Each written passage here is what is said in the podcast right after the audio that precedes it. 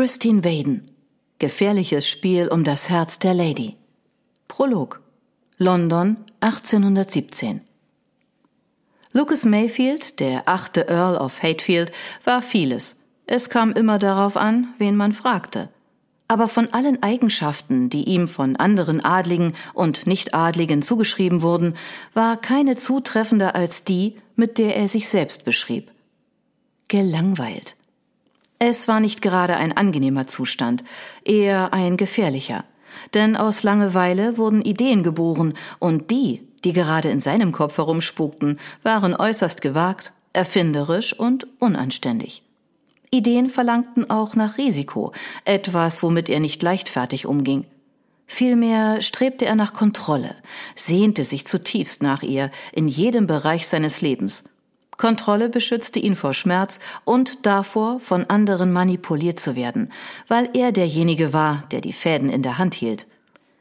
Hatte er die Kontrolle, konnte ihn das Leben nicht mit Verrat, Tod oder noch Schlimmerem überraschen, denn es gab immer Schlimmeres als den Tod.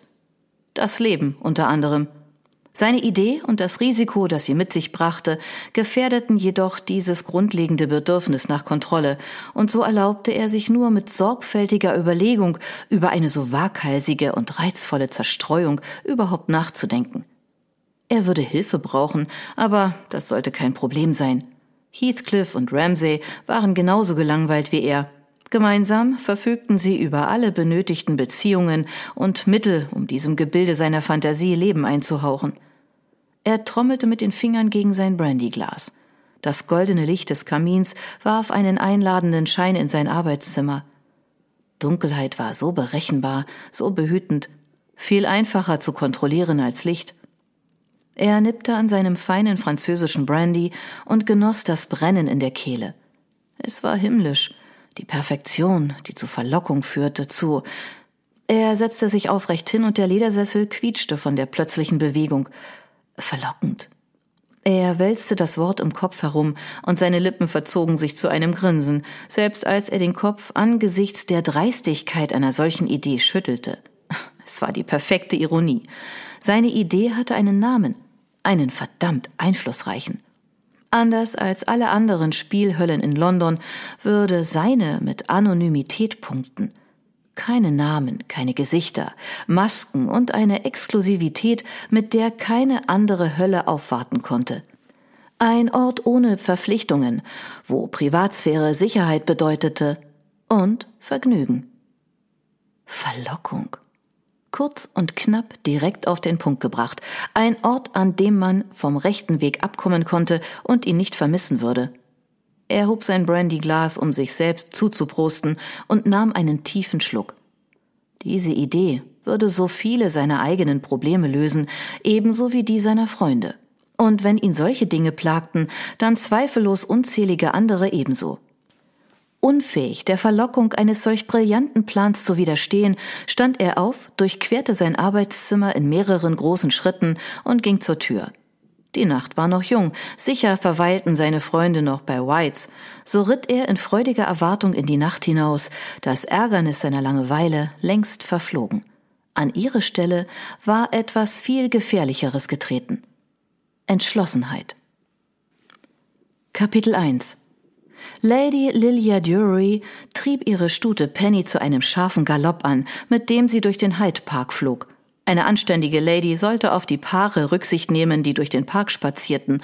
Eine anständige Lady sollte nicht mit solch halsbrecherischer Geschwindigkeit reiten. Eine anständige Lady sollte in allen Dingen auf ihren Vater hören.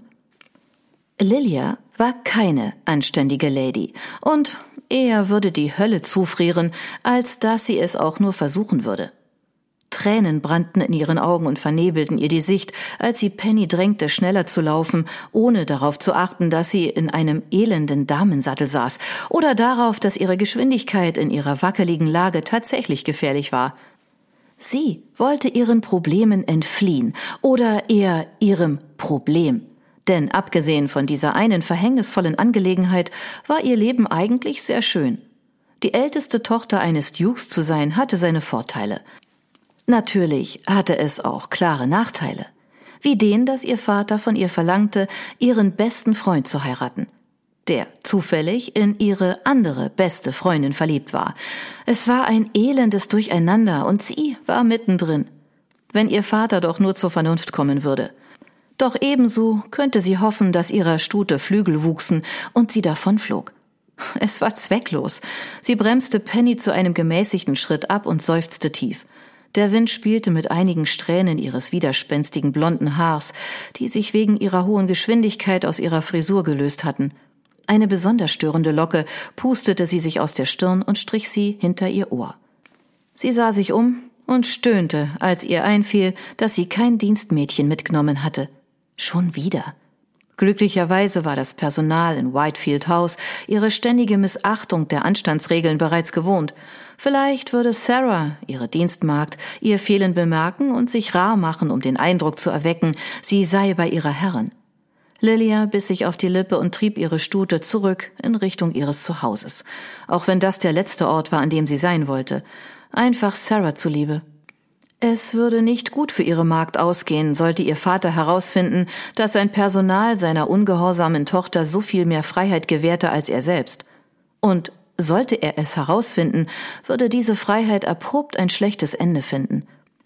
Da sie sich dem Personal und vor allem ihrem Dienstmädchen Sarah verbunden fühlte, erhöhte Lilia ihre Geschwindigkeit.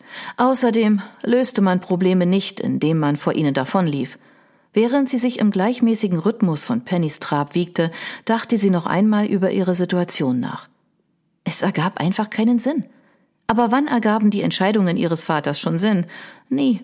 Ihre beste Freundin Rebecca stammte aus einer angesehenen und wohlhabenden Familie.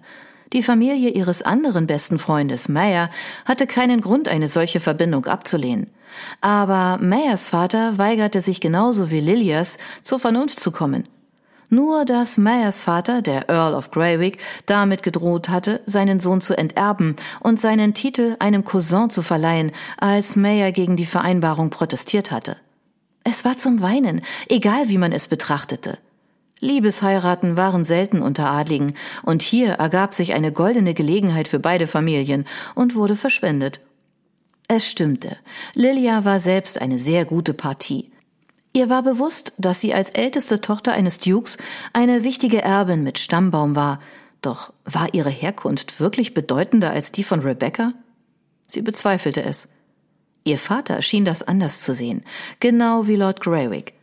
Als sie die Kopfsteinpflasterstraße zu ihrem Zuhause überquerte, atmete sie die Frühlingsluft tief ein. Sie konnte spüren, wie ihre Freiheit wie trockener Sand durch ihre Finger rann. Als Whitefield House in Sicht kam, zog Lilia an den Zügeln und brachte Penny zum Stehen. Das Pferd wieherte leise, zweifellos begierig darauf, bei der Rückkehr gründlich abgebürstet und mit süßem Hafer gefüttert zu werden, aber Lilia verweilte und betrachtete das Steingebäude.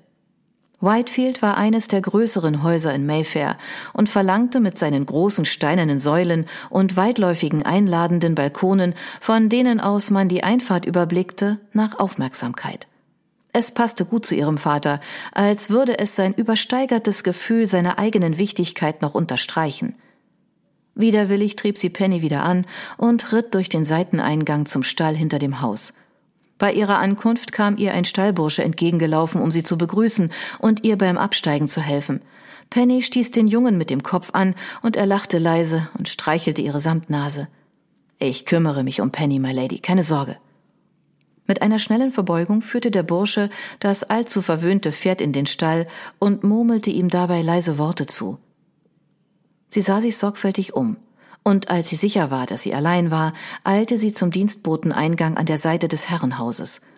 Die schwere Holztür öffnete sich lautlos, und Lilia schlüpfte hinein und lehnte sich gegen die Tür, sobald sie geschlossen war. Ihre Augen gewöhnten sich an das Dämmerlicht, und sie stieg die Treppe in den zweiten Stock hinauf, bog nach links in einen kleinen Saal ab und wandte sich der Tür zu, die zur Galerie führte, von der aus es nur ein kurzer Weg zu ihren Gemächern war. Die Kälte des metallenen Türknaufs drang durch ihren Handschuh, als sie ihn drehte und kurz darauf in den sonnendurchfluteten Raum spähte. Sie atmete flach und horchte genau auf Schritte oder Stimmen. Gerade als sie heraustreten wollte, eilte Sarah, ihr Dienstmädchen, die Halle mit gerunzelter Stirn entlang und öffnete die Tür, die zu Lilias Gemächern führte. Lilia wartete noch einen Moment, bevor sie aus dem Dienstbotenzimmer trat und zu ihrem Zimmer hastete. Dort verlangsamte sie ihre Schritte, als hätte sie es gar nicht eilig, für den Fall, dass jemand ihre Anwesenheit bemerkte. Schnell öffnete sie die Tür zu ihrem Zimmer und schloss sie leise hinter sich. Sarahs erleichterter Seufzer begrüßte sie. My Lady, ihr habt keinen Augenblick zu verlieren. Euer Vater ist auf der Suche nach euch. Als er mich sah, trug er mir auf, euch zu suchen, doch ich fürchte, er wird ungeduldig. Er wartet in der Bibliothek. Schnell, hilf mir beim Ausziehen. Ich brauche ein Nachmittagskleid. Lilia zog ihre Handschuhe, die Spuren von ihren ledernen Zügeln trugen, aus und tauschte sie gegen frische, während Sarah schnell die Knöpfe ihres Reitgewands öffnete. Nach nur wenigen Minuten war Lilia angemessen gekleidet und jeder Beweis ihres unbegleiteten Ausflugs sicher versteckt. Und mit einem kurzen Grinsen an Sarah, die einen erleichterten Seufzer ausstieß, verließ Lilia ihr Zimmer und schritt den Flur herunter, als hätte sie keine Sorgen auf der Welt. Doch in Wirklichkeit lasteten die Sorgen schwer auf ihr.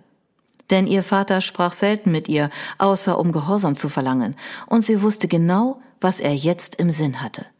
Verflixt, Sie faltete die Hände in dem Versuch, das leichte Zittern zu unterdrücken, als sie die Treppe hinunter zur Bibliothek ging.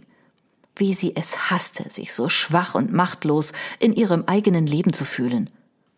Mit einem ermutigenden Atemzug machte sie die letzten Schritte zum Eingang der Bibliothek, wo das sanfte Klirren von Porzellantassen durch die Luft schwebte.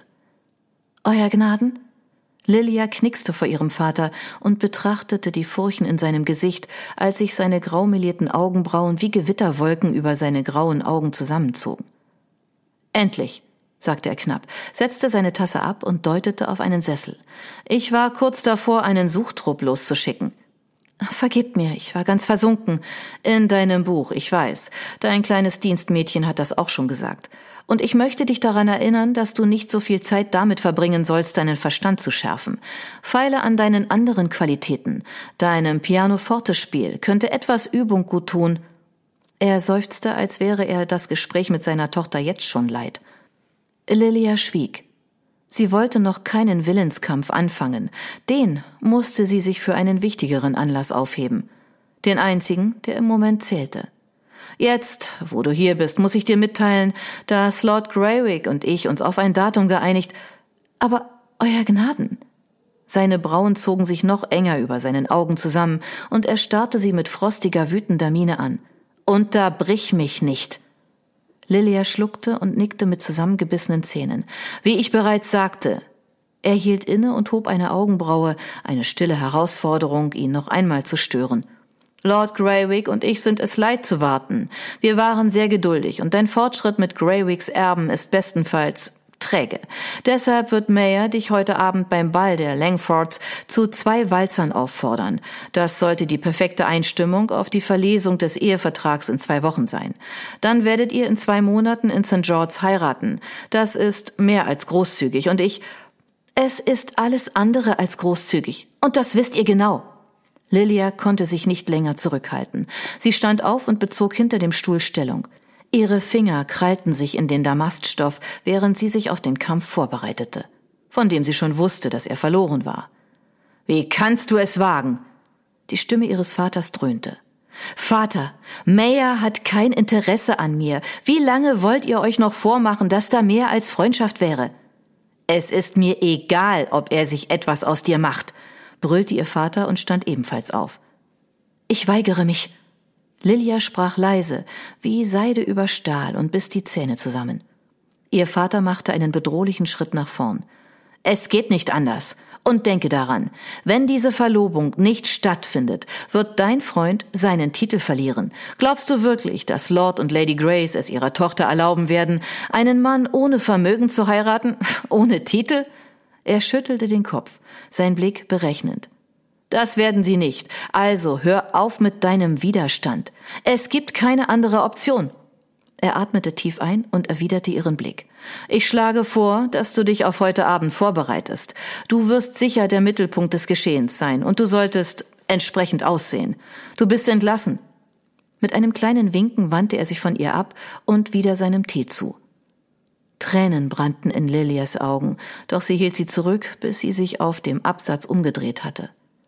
Sie verließ den Raum, gerade als die ersten warmen Tränenströme über ihre Wangen liefen. Sicherlich musste es doch einen anderen Weg geben. Vielleicht gab es den, doch die Zeit lief ihnen davon. Ihnen allen.